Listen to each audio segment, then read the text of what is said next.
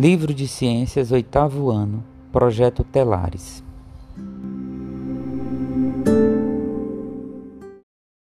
Livro de Ciências, oitavo ano, capítulo 15. O sistema genital.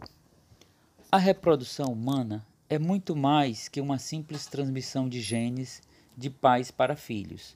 Neste capítulo, vamos estudar os sistemas genitais ou reprodutores do homem e da mulher. Apesar das diferenças entre os gêneros, todos os indivíduos devem ter oportunidades iguais para desenvolver seu potencial. Qualquer discriminação com base no sexo de uma pessoa deve ser punida por, por lei. A questão é: que diferenças existem entre o sistema genital masculino e o feminino? Você conhece as funções das principais partes desses sistemas? Ovulação e menstruação, como esses processos se alternam ao longo mei do mês? Em que condições a gravidez pode ocorrer? Qual é a diferença entre gêmeos dizigóticos e monozigóticos?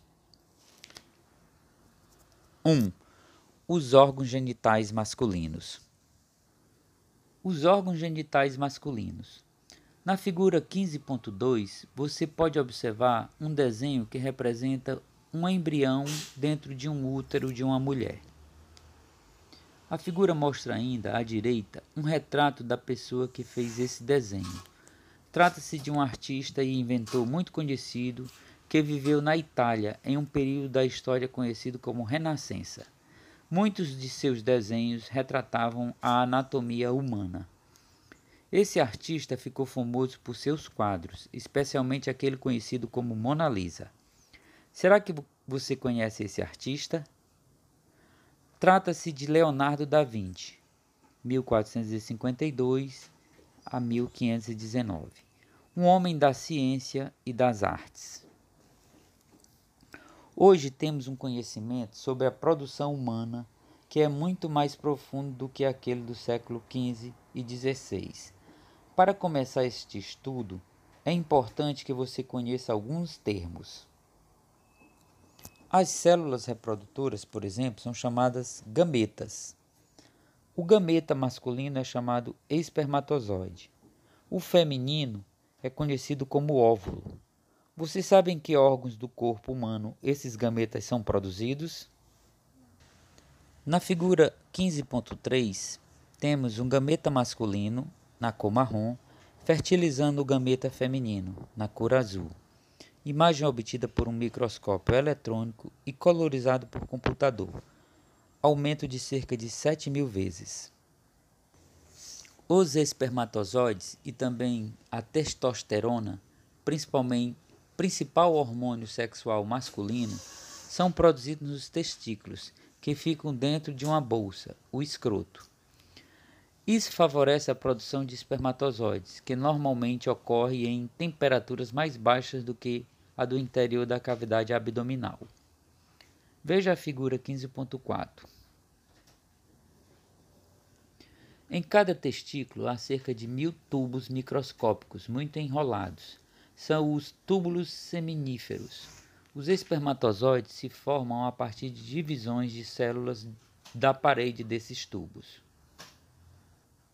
Na figura 15.4, vemos o sistema genital masculino e a produção de espermatozoides. A bexiga urinária não faz parte do sistema genital. A figura é sem escala e as cores são de fantasia.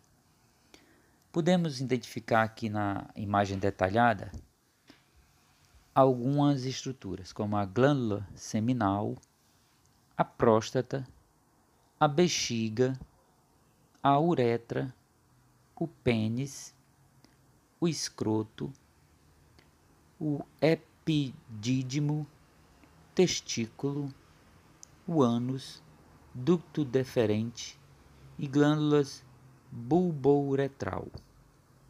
No testículo, podemos identificar os túbulos seminíferos e o epidídimo.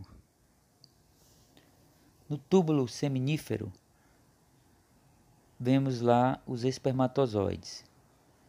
E o detalhe do espermatozoide, ele tem a cabeça, o núcleo e a cauda. Dos túbulos seminíferos, os espermatozoides passam para outro tubo, o epidídimo, onde ficam armazenados e adquirem a capacidade de movimentos. Eles chegam aos dutos deferentes e depois ao canal da uretra, pelo qual podem ser liberados. O canal da uretra, que passa por dentro do pênis, elimina o espermatozoide e também a urina. Isto é, possível porque durante a passagem do esperma, um músculo perto da bexiga fecha a passagem da urina. Epidídimo vem do grego ep, sobre, e dídimos, gêmeos. Uma referência aos dois testículos. No caminho recebem um líquido produzido pelas glândulas seminais, também chamada de vesículas seminais ou glândulas vesiculosas. É um líquido, é um líquido da próstata ou glândula prostática. prostática. Esse líquido nutrem os espermatozoides, facilitam o movimento dele e neutralizam a acidez da uretra e da vagina, que ajuda a destruir algumas bactérias causadoras de doenças, mas prejudica o movimento dos espermatozoides. Na uretra é lançado também um líquido produzido pelas glândulas bulbouretrais, que ajuda a neutralizar a acidez da uretra. O conjunto formado pelos líquidos e pelos espermatozoides é um líquido esbranquiçado e leitoso chamado sêmen ou esperma. Os espermatozoides são células muito pequenas em relação ao óvulo e se movimentam agitando a cauda dentro do líquido seminal. O pênis possui tecidos que se enchem de sangue quando o homem fica sexualmente excitado. Por causa do acúmulo de sangue nesses tecidos, o pênis aumenta de tamanho e fica rígido. É a ereção. Com o aumento da excitação, pode ocorrer a ejaculação. O esperma é lançado para fora em uma série de jatos por meio de contrações musculares nos tubos e glândulas. A ejaculação é acompanhada de uma sensação de prazer conhecida como orgasmo. A maior parte do volume de esperma é formado pelos líquidos das glândulas seminais e da glândula prostática. Em cada ejaculação são expulsos, em média, de 2,5 milímetros a 5 milímetros de esperma, que contém de 50 a 150 milhões de espermatozoides por milímetro de sêmen. 2. Os órgãos genitais femininos. Observe a figura 15.5. Além de produzir óvulos e hormônios sexuais, é no sistema genital feminino que nossa vida e nosso desenvolvimento começam. Na figura 15.5, o sistema genital feminino e alguns órgãos próximos: espermatozoide, óvulo e embrião em tamanho ampliado, figura sem escala, cores de fantasia. Observamos no primeiro detalhe: espermatozoide encontrando o óvulo, causando a fecundação. Na tuba uterina. Depois, ovócito secundário, o ovário, o embrião no útero. Num detalhe, temos a tuba uterina, o ovário, o útero, a bexiga urinária, o clitóris, uretra, vagina, o ânus, o reto. A célula reprodutora feminina, conhecida como óvulo, é produzida dentro dos ovários, que também produzem hormônios sexuais. Na espécie humana, a célula lançada na tuba uterina é chamada de ovócito secundário. Quando um espermatozoide penetra no ovócito, essa célula sofre algumas transformações e origina um óvulo. Para simplificar, porém, vamos usar aqui o termo óvulo, utilizado de forma geral como o nome do gameta feminino na reprodução sexuada no reino animal. Geralmente, uma vez por mês, um dos ovários lança um óvulo na tuba uterina. antigamente chamada de trompa de falópio. É a ovulação. Na tuba ocorre a fecundação, que é a união do espermatozoide com o óvulo. Se houver fecundação, forma-se a célula ovo, o zigoto, que é levada da tuba uterina para o útero por movimentos de cílios, pequenos fios e contrações musculares da tuba, dando início à gravidez. Ao longo da viagem para o útero, que dura de 3 a 4 dias, a célula ovo se divide várias vezes, originando um pequeno cacho com 32 a, 40, a 64 células. O embrião é no útero que o embrião se aloja, recebe alimento e se desenvolve. A fixação do embrião nesse órgão é chamado, chamada nidação, o ato de fazer um ninho. O útero se comunica com o exterior do corpo pela vagina, um tubo musculoso que tem entre 8 e 12 centímetros de comprimento. É também pela vagina que o bebê sai na hora do parto, e é nela que o pênis lança os espermatozoides.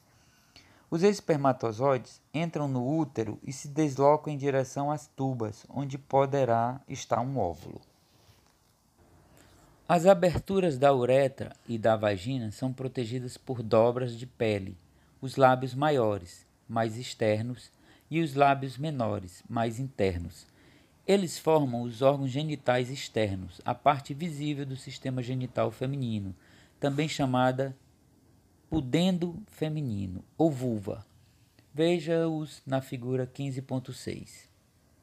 Na figura 15.6 podemos observar lábios maiores, lábios menores, clitóris, abertura da uretra, ímen e orifício vaginal. Os lábios menores se unem na parte de cima e formam um pequeno órgão com muitas terminações nervosas, o clitóris, que é bastante sensível ao toque. Assim como o pênis, o clitóris possui tecidos que se enchem de sangue durante a excitação sexual o que contribui para o prazer sexual da mulher e para que ela chegue ao orgasmo. Na parede vaginal abrem-se dutos ou canais de glândulas que, sob a ação de estímulos sexuais, produzem um líquido que lubrifica a vagina e facilita a penetração do pênis. Nas mulheres virgens, a entrada da vagina é coberta por uma pele fina chamada ímen, com um ou mais orifícios que permitem a passagem do sangue da menstruação. Geralmente o ímã se rompe na primeira relação sexual, mas nem sempre ocorre sangramento. Além disso, algumas mulheres têm o chamado ímã complacente, que possui uma abertura grande e pode não se romper com a penetração do pênis. 3. O ciclo menstrual. Você já sabe que o encontro dos espermatozoides com o óvulo ocorre na tuba uterina, mas será que em qualquer dia do mês há sempre um óvulo na tuba que pode ser fecundado? O termo óvulo está sendo empregado no lugar de ovócito secundário. O ovócito é o óvulo imaturo, célula que não foi fecundada pelo espermatozoide. Nem sempre há um óvulo na tuba. Podemos dizer que, em média, uma vez por mês o ovário lança na tuba uterina um óvulo pronto para ser fecundado. O endométrio, membrana que forra o útero, cresce e se prepara para abrigar e nutrir um embrião. Se o óvulo for fecundado, vai se alojar no endométrio, dando início à gravidez. Se não houver fecundação, o endométrio se rompe e uma parte dele, formada por células de sangue, é eliminada pela vagina, é a menstruação. A menstruação é, portanto, um sinal de que a mulher não está grávida.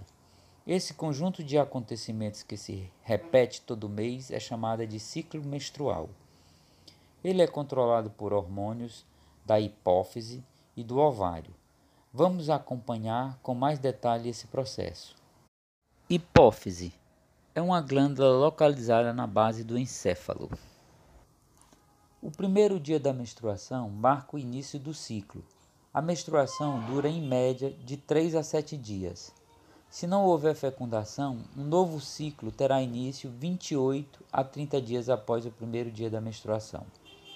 Mas a duração do ciclo pode variar de 21 a 38 dias, e a mesma mulher pode ter ciclos diferentes ao longo da vida.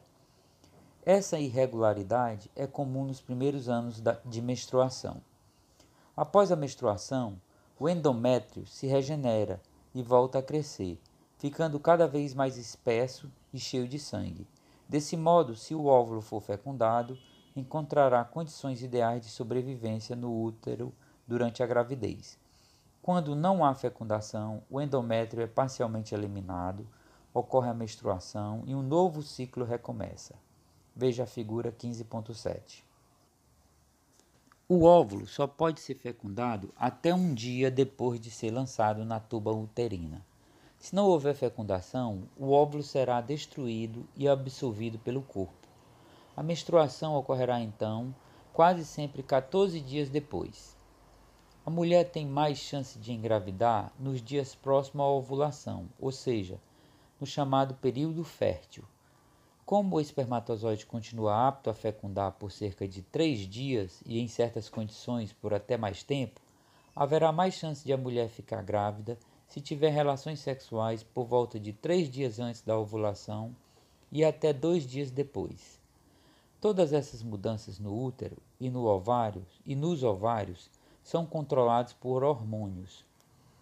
Em linhas gerais, funciona assim: a hipófise produz hormônios que fazem um óvulo se desenvolver e ser lançado na tuba uterina.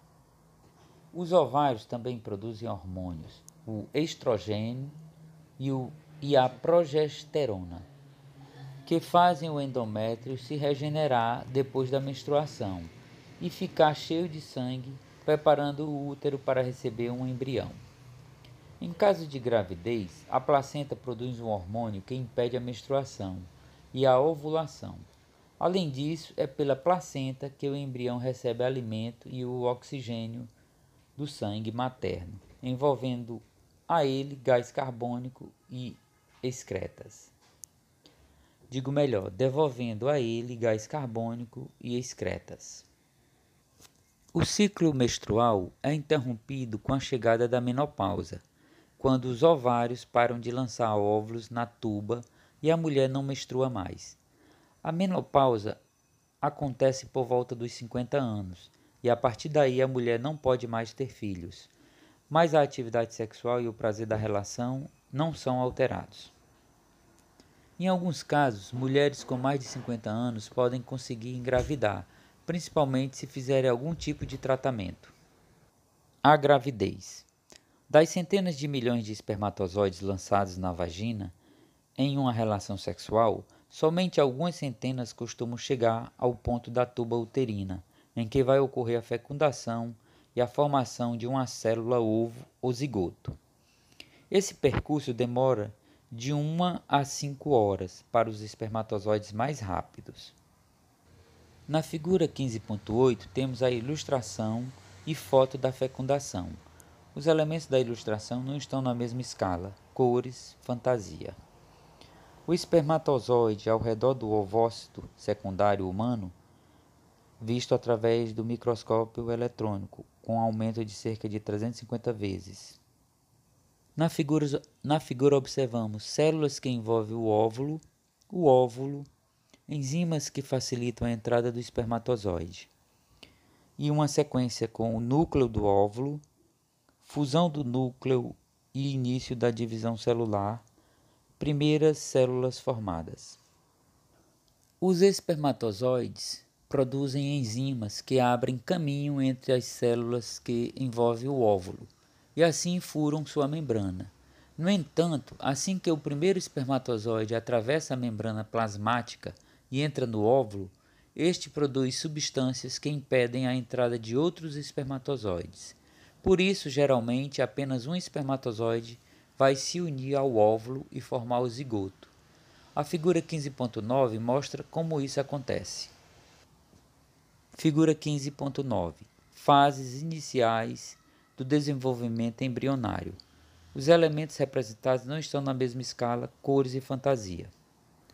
Na figura observa-se a tuba, o ovário. Do ovário temos o zigoto e começa a divisão. 30 horas, o ovo se divide em duas células.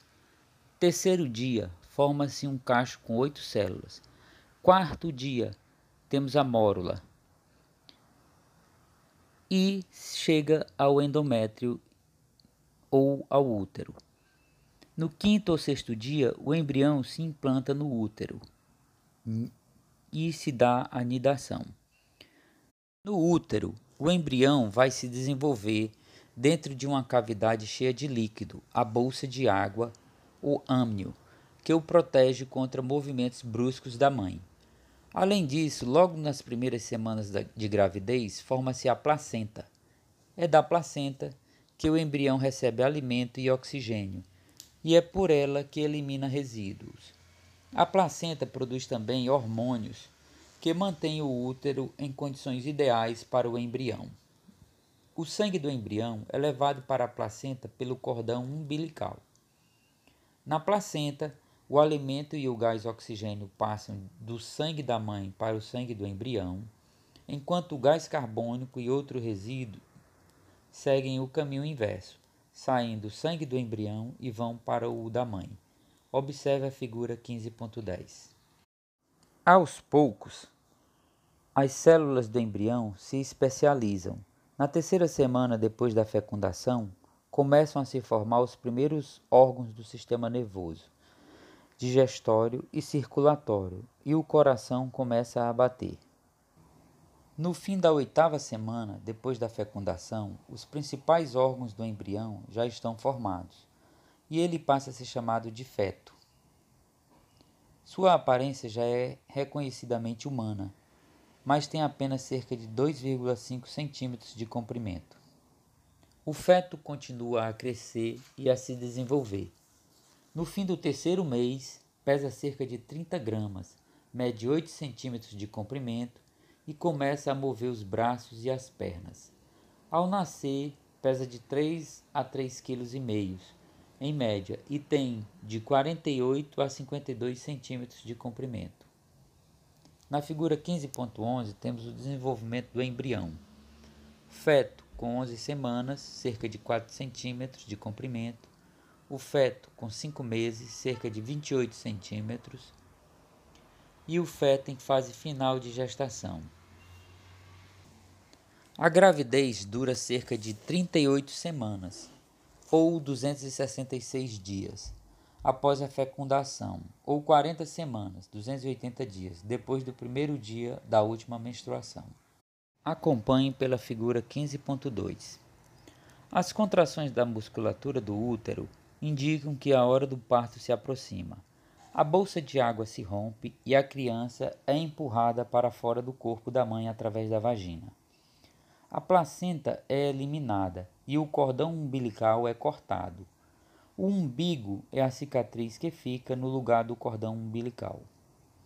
A criança passa agora a receber oxigênio pelo seu próprio sistema respiratório. Cuidados na gravidez. A mulher grávida deve ir periodicamente ao médico para verificar se a gravidez está se desenvolvendo dentro dos padrões normais. É importante manter uma alimentação balanceada. Se houver problemas, o médico poderá receitar vitaminas ou indicar medicamentos. Alguns exames, como a ultrassonografia, são feitos de tempos em tempos e permitem diagnosticar diversos problemas. Há exames realizados apenas em circunstâncias especiais. Por exemplo, quando há casos de certas doenças genéticas na família dos pais ou quando há mulher tem mais de 35 anos. O médico pode indicar, então, exames específicos, como a amniocêntese, em que se retira um pouco de líquido da bolsa de água, o âmnio. Junto com o líquido vêm células do embrião. Os cromossomos dessas células são examinados para verificar se há doenças genéticas. Veja a figura 15.3. Figura 15.3. A amniocêntese ou amniocentese é um exame capaz de detectar anomalias cromossomiais no embrião pela retirada e análise de líquido amniótico. A amniocentese é guiada pela ultrassonografia. Mulheres grávidas não devem fumar nem tomar bebidas alcoólicas ou outras drogas. O ato de fumar diminui a quantidade de oxigênio disponível no sangue da mãe para o bebê, além de aumentar o risco de abortos, que é a interrupção da gravidez com a eliminação do feto espontâneos. Bebês de mães que fumam na gravidez têm maior risco de doenças e morte no nascimento ou de nascer com peso abaixo do normal entre outras complicações. O consumo de álcool, parte do álcool ingerido vai para o sangue da criança, pode causar malformações de órgãos e retardar o crescimento. É a chamada síndrome alcoólica fetal. O cérebro pode ser prejudicado e levar a dificuldades na aprendizagem. Por isso, as mulheres grávidas não devem fumar nem tomar bebidas alcoólicas. E é bom lembrar: ninguém deve fumar em uma sala onde esteja um bebê. Síndrome é um conjunto de sintomas que caracterizam uma doença ou uma determinada condição. Pelos mesmos motivos, a gestante não deve usar nenhum medicamento sem consultar o médico. O médico deve ser procurado imediatamente se houver perda de sangue ou muito líquido pela vagina, dor forte no abdômen, dor de cabeça, que demora muito a passar, visão perturbada por manchas, contrações no útero antes da data prevista para o parto, febre, dor ou ardência ao urinar e inchação excessiva dos pés, mãos e rosto. Uma infecção pode danificar parte da tuba uterina e impedir o zigoto de atingir o útero. O desenvolvimento do embrião pode começar na tuba. É a gravidez ectópica Ectópica vem do grego fora de lugar. Como esse órgão não está adaptado para sustentar uma gravidez, o embrião acaba provocando o rompimento da tuba ou dos tecidos à sua volta. É necessário uma cirurgia, já que há sangramento, dor e risco de morte. Algumas doenças provocadas, provocadas por vírus, como a rubéola, podem prejudicar o embrião e devem ser comunicadas imediatamente ao médico. A rubéola pode ser prevenida pela vacinação. Em algumas situações, o parto normal torna-se perigoso para a mãe ou para o feto. Isso pode acontecer quando o feto não está na posição adequada para o nascimento, com a cabeça voltada para baixo. É comum então que o médico decida pela cesariana operação de parto, que consiste em fazer um corte no abdômen da mãe, pelo qual o bebê é retirado. 5. Como se formam os gêmeos? Você já ouviu falar em gêmeos como os da figura 15.15? Eles são bem parecidos, mas você sabe como se formam esses gêmeos? Em geral, um óvulo fecundado dá origem a apenas um embrião, às vezes, porém, as células que resultam das primeiras divisões do zigoto se separam em dois ou mais grupos independentes, e cada grupo origina um embrião completo. Nascem então dois ou mais indivíduos muito parecidos entre si, já que vieram da mesma célula ovo e possuem os mesmos genes. São os gêmeos idênticos. Os gêmeos idênticos são sempre do mesmo sexo, têm o mesmo tipo de cabelo e cor dos olhos e muitas outras características iguais, mas suas impressões digitais são diferentes, pois são determinadas em partes pelos genes e em parte por fatores que afetam o desenvolvimento embrionário. Quando os dedos estão se formando, como o fluxo de sangue e a posição do útero, eles são chamados também de gêmeos, univitelinos ou monozigóticos. No entanto, a maioria dos casos de gêmeos ocorre de outra forma o ovário lança na tuba uterina dois ou mais óvulos no mesmo ciclo e cada um é fecundado por um espermatozoide diferente.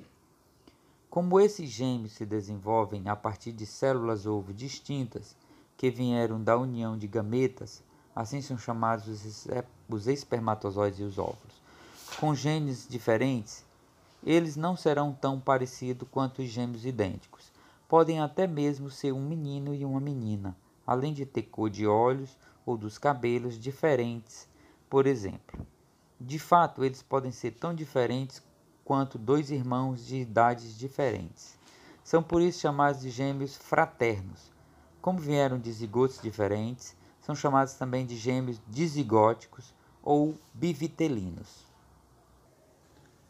A formação de trigêmeos, quadrigêmeos, etc., é bem mais rara.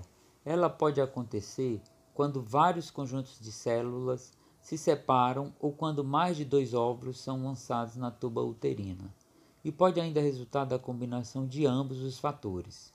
Confira toda essa explicação na figura 15.16. No lado esquerdo da figura 15.16, temos dois ou mais óvulos são fecundados por espermatozoides diferentes, produzindo embriões geneticamente diferentes. No lado direito da figura, temos um óvulo sendo fecundado por um espermatozoide que se subdivide formando dois ou mais embriões. Atividades do capítulo: Indique as afirmativas verdadeiras. A ovulação ocorre nos primeiros dias do ciclo menstrual.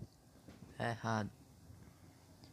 Em um ciclo de 28 dias, a ovulação ocorre por volta do 14º dia. Certo.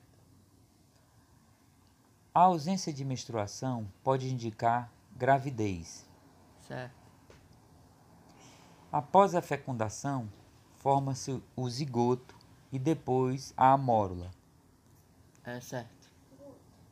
O embrião, formado nos primeiros dias após a fecundação, é chamado de feto. Errado. A menstruação é a eliminação de parte da camada interna do útero. Errado. O cordão umbilical possui vasos sanguíneos que ligam o feto à placenta. Certo. Pela placenta, o feto recebe nutrientes e oxigênio do sangue materno.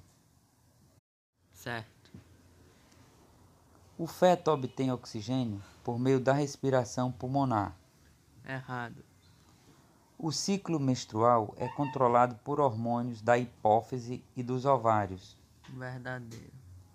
A placenta produz o hormônio que atua na gravidez. Verdadeiro. Na cesariana, o bebê nasce pela vagina. Verdadeiro. A eliminação do esperma é chamado de ejaculação.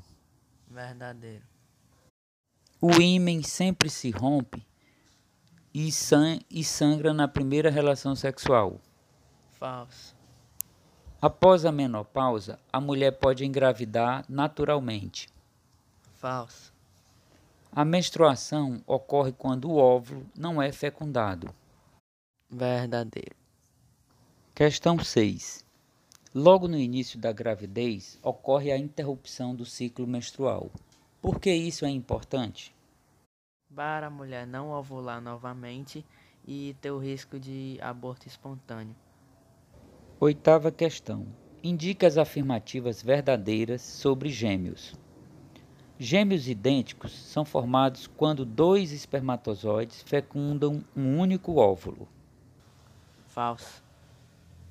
Gêmeos fraternos são geneticamente idênticos. Falso. A formação de gêmeos idênticos se deve à separação de células originadas das divisões a partir de um único zigoto. Verdadeiro. Gêmeos monozigóticos poderão apresentar sexos iguais ou diferentes. Falso. Gêmeos univitelinos terão obrigatoriamente sexos iguais. Verdadeiro. Gêmeos idênticos são também chamados de univitelinos ou monozigóticos. Verdadeiro.